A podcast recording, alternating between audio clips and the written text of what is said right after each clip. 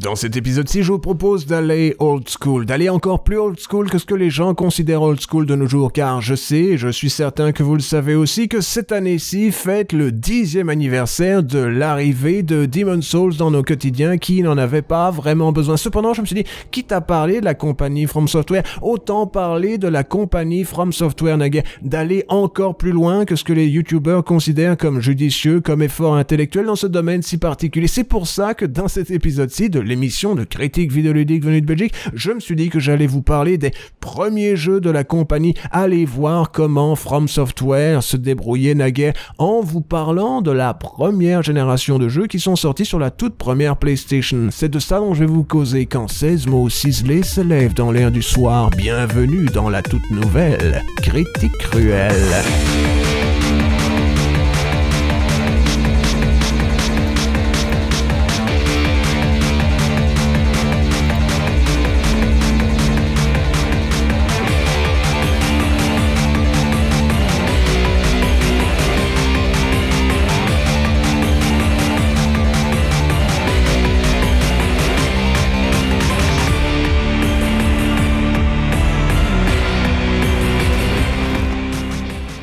Dossier de ce type se doit de préciser que la Kabushiki Gaisha From Software, ce qui veut bel et bien dire compagnie du logiciel dans la langue de Molaire, commence sa carrière dans le domaine autrefois très lucratif des logiciels bureautiques pour entreprises, lesquels, dur à dire, leur page Wikipédia mentionne de manière laconique le terme produit de productivité, c'est vague, mais laisse cependant l'esprit voguer. Leur programme était-il censé permettre de rendre l'employé nippons encore plus performants par une série de mesures quotidiennes de leurs pauses, activités, pics de productivité autres tortures quotidiennes auxquelles les salariés étaient bien obligés de se plier durant la bubble economy Impossible à dire, mais cela expliquerait avec aisance pourquoi leur première production ressemble à ça censé sortir sur ordinateur, puis vite fait porter sur PlayStation quand ceux-ci se sont révélés trop faibles pour accueillir le monde brutaliste ici esquissé, Kingsfield peut se targuer d'être l'un des premiers RPG en 3D de l'histoire de la discipline, peut-être même le premier. Il est entièrement polygonal, ce qui n'était pas le cas des vénérables ancêtres de la discipline que peuvent se targuer d'être Moria, sorti en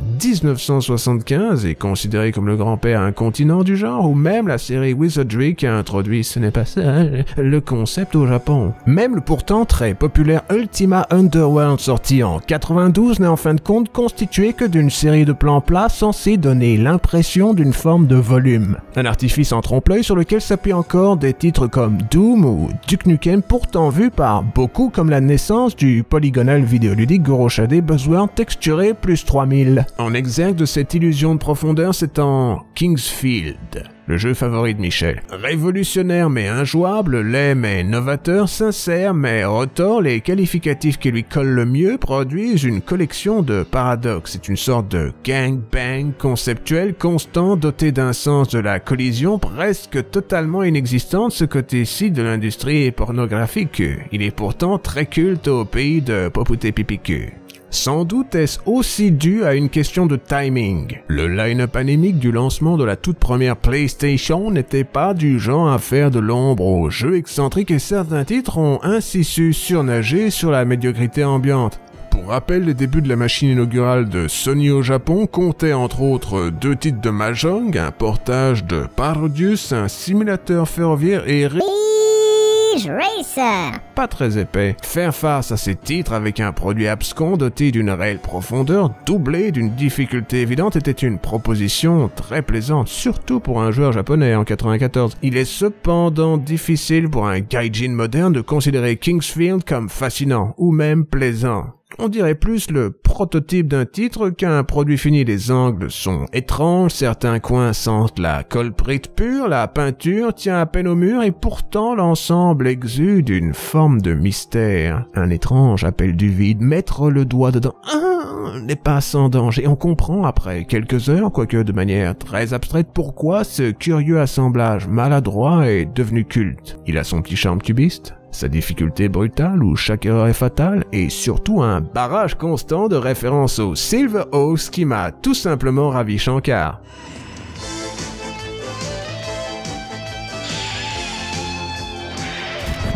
Sept mois plus tard, la compagnie du logiciel enfonce le clou mal modélisé dans une planche métaphorique Hunter qu'il est tout autant avec une version en tout point supérieure du même concept, Kingsfield 2 de Naotoshi Zin.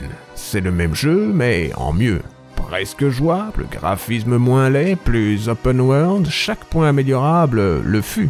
Il suffit de regarder ces magnifiques images haute résolution que j'ai pris le temps de capturer moi-même au lasso lors d'un safari périlleux au cœur de ces terres étranges pour s'en rendre compte. Ça, c'est une plante carnivore, suffit de tourner en rond, hein, taper, avec un peu de chance, quelques coups porte. Le processus est encore assez biphométrique. Euh, ça, c'est, c'est une fontaine, je crois, et, ça, c'est un squelette, il est cute. Hmm.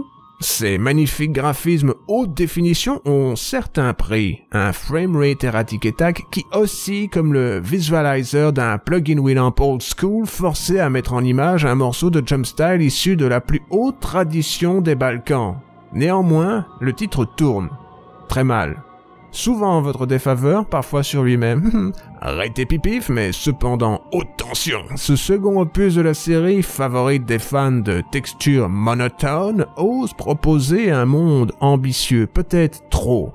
Dépourvu de chargement, il vous charge de faire le tour d'une île maléfique aux commandes rouillées d'un prince censé retrouver une épée légendaire. Tout ça en mode open world, comme ça, on the fly. Ce qui nous amène à un point encore plus fascinant. Beaucoup de ce que le titre vous propose préfigure d'autres grosses pointures de la discipline. Explorer librement de grands espaces médiévaux, c'est la norme de nos jours. Demandez aux sorceleurs, tourner en rond pour frapper les ennemis moches, mal animés, mais c'est carrément Elder Scrolls. C'est d'ailleurs ça que ça veut dire en anglais, Elder Scrolls. Je sais pas si vous le saviez, pas besoin de me remercier. Hein. Sentir ce sourd danger constant parcourir votre échine lors d'une montée de niveau réalisée en plein territoire ennemi qui vous oblige à naviguer mille échauffourées, mots contre pour retrouver la sécurité d'un checkpoint bien trop distant. On préfigure carrément Demon Souls, avis aux fans. Les plus traditionnalistes des rôlistes devraient trouver leur plaisir dans ce second Kingsfield. Dangereux, mal luné, féroce, bordélique, tous ces adjectifs étendus s'applique à ce jeu qui représente à mon sens le sommet de la série. Ce n'est pas au goût de tout le monde, surtout pas de Madame Michu, mais cela mérite très très d'être très très très très cu cu cu cu. Onze mois plus tard, troisième opus, même équipe toujours sur PlayStation. Parlons au passage de l'homme qui se cache derrière, ce n'est pas sale. Cette compagnie du logiciel, son nom, Naotoshi Zin ou Jin, cela dépend des traductions. Son rôle multiple, tour à tour président de la compagnie, designer, producteur ou même superviseur, ça veut dire qu'il est un viseur qui est super, il représente l'idéal de polyvalence japonais, enfin selon certains critères, pas tous malheureusement. Les titres de la firme étaient loin d'exceller et certains dont je fais partie les trouvent encore assez approximatifs dans le domaine du gameplay avant l'arrivée d'Iteka Takaka. Ceci dit, être vaguement capable de remplir tous ces postes disparates parade, dites-vous, hmm, est déjà admirable en soi, ou en coton, ça dépend de l'heure et de l'occasion. Kingsfield 3 tente à sa manière de répondre aux scories évidentes mises en exergue par la presse internationale. Comment parer au plus pressé quand le monde entier prétend vous conseiller? C'est simple, on se concentre sur l'accessoire, sur la pacotille, sur l'ostentatoire. Voici votre nouvel opus. Il est plus grand, plus beau, mieux texturé, plus riche, je sais pas si vous l'entendiez, mais je faisais le mouvement Guillermo del Medo, mais surtout beaucoup plus lent. Là où le tempo inégal du titre précédent vous poussait à une vigilance de tous les instants, celui-ci vous pousse par son rythme lénifiant, digne de la dérive des continents, à contempler le sens de la vie lors de longs passages creux propices, ce n'est toujours pas sale à la réflexion ce qui vous pousserait presque à vous demander comment un vrai game designer aurait sauvé cette suite. Disons un mec de chez Capcom, imaginez le résultat, il serait jouable. Ce projet insulaire et même crépusculaire sent le produit réalisé sous vide, dans le noir, pendant 11 mois de tâtonnement constant. Je suis certain que quelques subtilités m'échappent face à ce troisième champ des rois, mais même les experts dotés d'un doctorat sur le sujet semblent s'accorder pour trouver ce titre inférieur au précédent, et eux ont passé le cap de la première heure super chiante. Comme vous l'aurez remarqué cette année, au milieu des vidéos, je place une publicité supplémentaire. Or, pour faire passer cet exercice de manière un peu plus douce, j'ai aussi décidé d'essayer de comprendre quels sont vos goûts vidéoludiques. Car après tout, si vous avez une vague idée de quels sont mes goûts vidéoludiques, après des années et des années, ce serait assez logique que ce soit le cas. Je ne sais toujours pas vraiment quels sont vos goûts à vous en termes de jeux vidéo. Donc, dans cet épisode-ci, je vous propose de répondre à un gigantesque questionnaire continu par cette incroyable question. Quel est votre titre From Software favori? Après avoir regardé vos réponses de manière intratemporelle, je peux vous dire ceci. Vous avez extrêmement bon goût, bien entendu, mais je peux cependant aussi vous donner une forme de contrepoint à cette sélection que vous avez réalisée. Il sera question de Ninja Buray 2 sur Xbox 360 sorti de la sombre période où la compagnie du logiciel était forcée de vendre ses talents encore très relatifs aux plus offrants sur le marché des exclusivités sans lendemain, ce petit titre très original qui n'est pas du tout mais du tout, hein. une tentative de singer le succès de Ninja Gaiden m'a toujours semblé être le jeu les ayant remis dans le droit chemin. Un peu horrifique, un peu tokusatsu, 100% arcade, il représente une alternative certes série B, mais surtout goûtue au cadre d'une discipline connue pour faire du surplace. Suffit de demander aux fans du jambon de Bayonetta ou aux enfers dépourvus d'allégories des clones de Dante pour se rendre compte qu'une petite tranche supplémentaire de Ninja Braido ne ferait pas de mal au marché. Et voilà, maintenant, retour à la vidéo. 1997. Au lieu de se lancer immédiatement dans un quatrième simulateur de confusion subjective réalisé sur PlayStation, From Software décide de diversifier son offre. Comme ça, pour voir, on sait jamais. C'est alors qu'elle découvre la série qui sera son fil rouge pendant deux décennies à savoir Armored Core de Toshifumi Nabeshima, l'inventeur entre autres du Jankenpon. Récemment parti se fourvoyer chez Square Enix où il signa l'anecdotique Left Alive, l'homme fut cependant longtemps le talent avec des majuscules de la compagnie autrefois connue pour Kingsfield. Son idée de génie Offrir aux otaku japonais fans de mécanique de piloter des robots réalistes d'influence américaine, un trait de génie aux antipodes des excès presque mystiques des super robots locaux. Mais Ici, l'influence est plus MechWarrior que Gigantor. Remarquons au passage que l'imaginaire des pontes de la compagnie du logiciel est assurément d'inspiration occidentale. De la même manière que Kingsfield, au même titre d'ailleurs que Shadow Tower ou Eternal Ring, tente une relecture des RPG classiques réalisés sur ordinateur par des gaijin, Armored Core me semble être une tentative de transposer les robots des jeux de plateau Battletech dans le contexte d'un jeu d'action. Le tout si possible sans se payer la licence. Oubliez les fulguropoints d'antan, missiles et munitions seront l'atout principal de votre arsenal.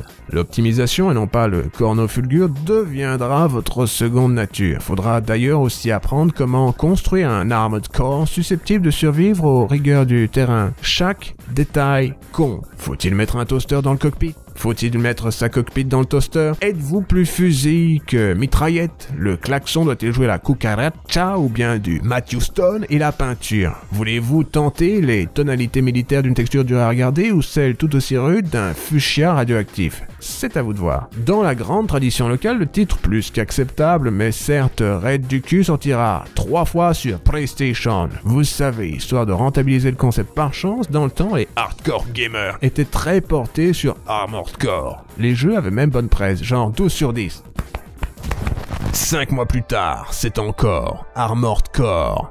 Mais attention, cette fois, c'est Projet Fantasma. Mais pourquoi? J'en sais rien, j'y ai joué maximum 30 minutes. Ce qui fait de moi un expert. oui, messieurs, un expert cette expansion, réalisée vite fait sous l'égide de Shoji Kawamori, un spécialiste du mecha design connu pour avoir inventé la série Macross ainsi que certains des tout premiers Transformers par la gamme Diaclone, prolonge l'intrigue internationale du premier opus tout en rajoutant un paquet de pièces détachées susceptibles de bien donner de la gueule à votre équivalent local du Gundam. Vous pouvez même transférer votre création issue du titre précédent histoire de continuer à la bichonner vraiment. Amurore serait comblé. À part ça, c'est tout pareil. Même graphisme, même mécanisme, même gameplay. Enfin, si on évite de mentionner le nouveau mode Arena qui vous permet de vous battre contre une réplique tridimensionnelle de la fameuse chanteuse, vous savez, Tina Arena. Qui ça? Exactement. Comme le disait autrefois René Magritte, lui-même un grand fan de From Software, mais enfin, que ce n'est pas un Kingsfield, si vous voyez ce que je veux dire. Fidèle aux traditions locales, ce titre intitulé Shadow Tower vous propose, c'est révolutionnaire, d'incarner en vue subjective un personnage ultra lent capable d'équiper divers objets trouvés par terre. Jusqu'ici, pas de surprise. La sempiternelle histoire du mercenaire repenti revenu sur cette terre pour trouver son village rasé pour place à une tour souterraine tout aussi prévisible. C'est du côté du système de progression que vous trouverez votre dose de folie pure. Calqué sur celui du très conspué Final Fantasy II, il vous propose d'utiliser chaque action portée, qu'elle soit offensive ou défensive, pour augmenter une statistique en particulier. Certains ennemis boostent, oui, j'ai dit boost, une catégorie plutôt qu'une autre, ce qui vous force à une forme de réflexion durant vos sessions de level up. Surtout que ces monstres ne respawnent pas. Il faut donc choisir qui tuer en premier afin de favoriser votre progression selon telle ou telle préférence lors de votre exploration systématique et tac, mais ouais, les rangers du risque d'un univers minuscule. Autre différence évidente dans ce titre vis-à-vis -vis de son ancêtre, la taille. Là où Kingsfield vous proposait de grands univers bien moches à explorer d'un pas sénatorial, celui-ci joue la carte des zones coquettes séparées par des chargements. Premier effet, des graphismes bien plus détaillés qu'autrefois. Le niveau technique moyen des jeux PlayStation avait, si ça s'est pas épatatant, augmenté depuis les débuts de la machine. Effet secondaire, cet univers diminutif a un level design concentré nécessitant d'explorer carnet à la main chaque recoin afin d'en tirer votre propre carte. On ne peut plus old school. Ce cahier des charges imposé par le président Naotoshi Zin mais exécuté par Shinichiro Nishida contribue à rendre ce titre plus aisément compréhensible si perdre par mégarde est plus difficile chaque moment d'incertitude étant voulu par un producer Nishida autrefois responsable de la création des niveaux des deux premiers Kingsfield. Il est cependant plus connu de nos jours pour avoir contribué au design de Sekiro, Bloodborne ou même Dark Souls 2. Vous voyez le genre. Résumons.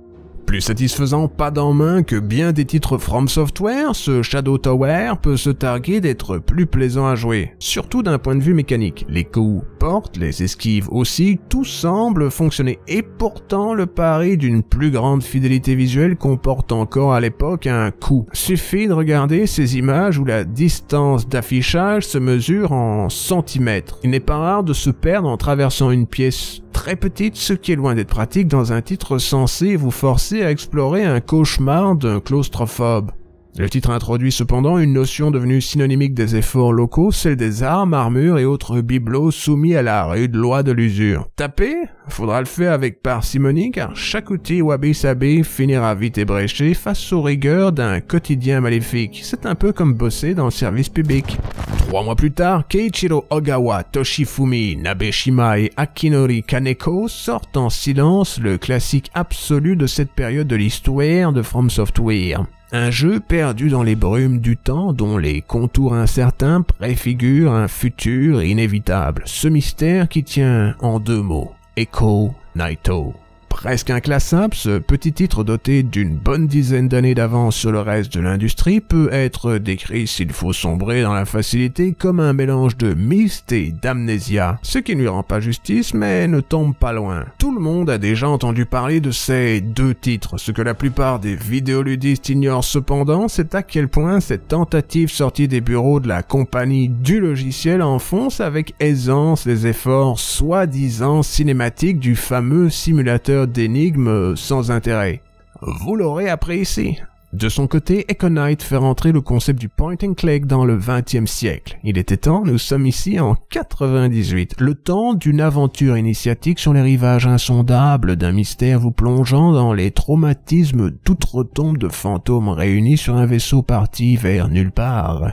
Doté d'un mélange parfait de puzzles logiques, de séquences narratives touchantes et de passages de tension malhabiles mais bien réels, Econite est peut-être bien le premier thriller réussi de l'histoire du jeu vidéo. Je fus très surpris lors de ma petite croisière au pays de From Software de décider, sans que ce soit prévu, d'étendre quelques heures mon séjour dans ce titre très spécifique, peut-être même unique. Son existence a soulevé une forme d'envie vidéoludique dont j'ignorais l'existence, placée avec précision entre Clock Tower, Amnesia, Dino Shokutaku, Fatal Frame et Mansion of Hidden Souls, ce jeu est, malgré sa lignée, doté d'une personnalité bien à lui. Petit trait de génie atmosphérique perdu dans les vagues du temps, il mérite fort bien le sobriquet utilisé à outrance d'objets vidéoludiques non identifiés. Enfin, je dis perdu. Ça, c'était autrefois. De nos jours, on le reconnaît avec aisance comme le chef de file encore trop méconnu mais qui le sera bientôt d'une mouvance horrifique en vue subjective où l'on est poursuivi par l'horreur.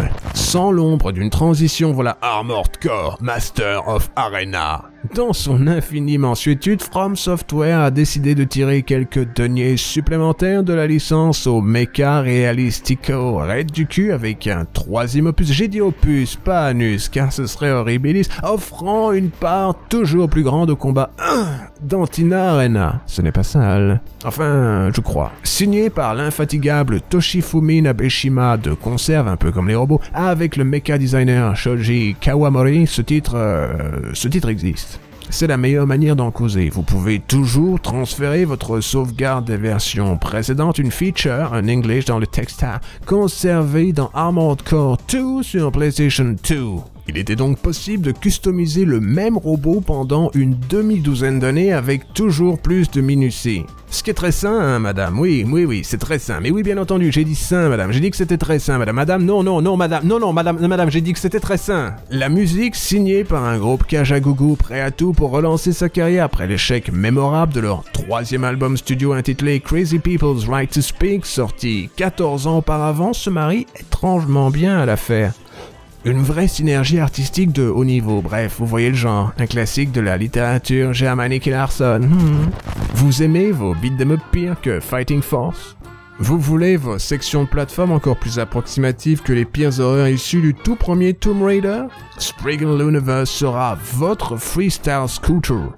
Si on en croit la page Wikipédia de ce quelconque titre à licence, il introduit le concept du jeu d'action-aventure en 3D, virgule, une brèche dans laquelle s'est immiscé par la suite Devil May Cry et Ninja Gaiden. Fin de citation. Une affirmation d'une absurdité phénoménale car il me semble me souvenir que d'autres titres placés dans ce style sont sortis auparavant. Metal Gear Solid, Ocarina of Time, Medieval, vous avez le choix. Par chance, nous ne sommes pas censés quitter From Software sur une dope pareille. Il nous reste encore Econite 2 Lord of Nightmares. J'ai décidé dans ma grande clémence de faire l'impasse sur Frame Ride sorti sur Dreamcast. La vidéo est déjà assez longue comme ça. Pas le temps de causer de ce Panzerworld Galleon du pauvre déguisé en Simile Virtual On. Surtout que le sujet du jour, toujours, vous l'aurez remarqué en sans frais d'anxiété, consiste à faire le tour de la première génération de hardware sur laquelle la compagnie du logiciel a fait ses gammes et non pas de démonter leur détour orphelin sur la console connue pour l'échec de Ryo Azuki. Azuki?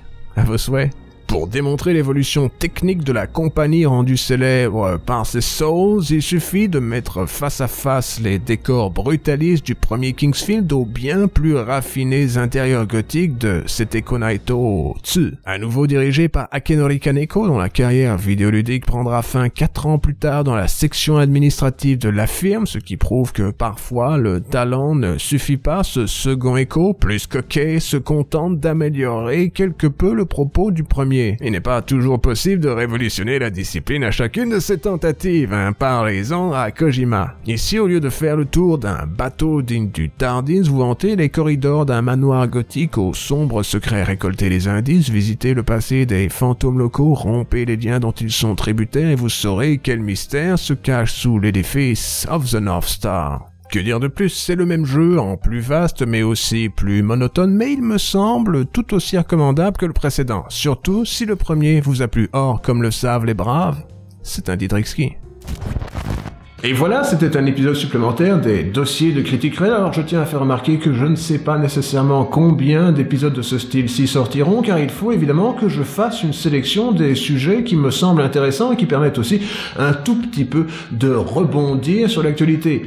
Ce dossier-ci, salutations spectateurs et spectatrices du futur, était censé me permettre d'arriver à naviguer de ce sujet-ci à la sortie de Nioh 2, qui est bien entendu inspiré de Demon's Souls, et que vu qu'il est inspiré de Demon's Souls, il est aussi inspiré de From Software, et c'est donc intéressant de voir d'où venait From Software. Si vous êtes arrivé jusqu'à ce stade de la vidéo, je vous remercie d'avoir regardé, j'espère pouvoir vous demander de me laisser un pouce vers le haut. Si vous n'aimez pas, évidemment, mettez-nous un pouce vers le bas. Peut-être avez-vous envie de voir plus de vidéos dans ce style si particulier dans ce cas, n'hésitez pas à vous abonner. Si vous êtes déjà abonné, peut-être vous avez envie de mettre les notifications afin d'entendre toujours plus vite ces incroyables propos qui sont tenus par moi, euh, le masque des critiques du masque. C'est ça mon pseudonyme, c'est pas vraiment mon nom, hein, je tiens à le faire remarquer.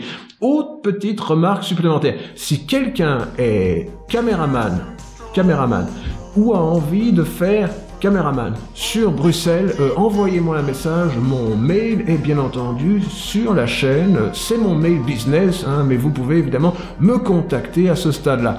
Merci d'avoir regardé et n'oubliez pas, à bientôt dans un nouvel épisode Critiques du Masque.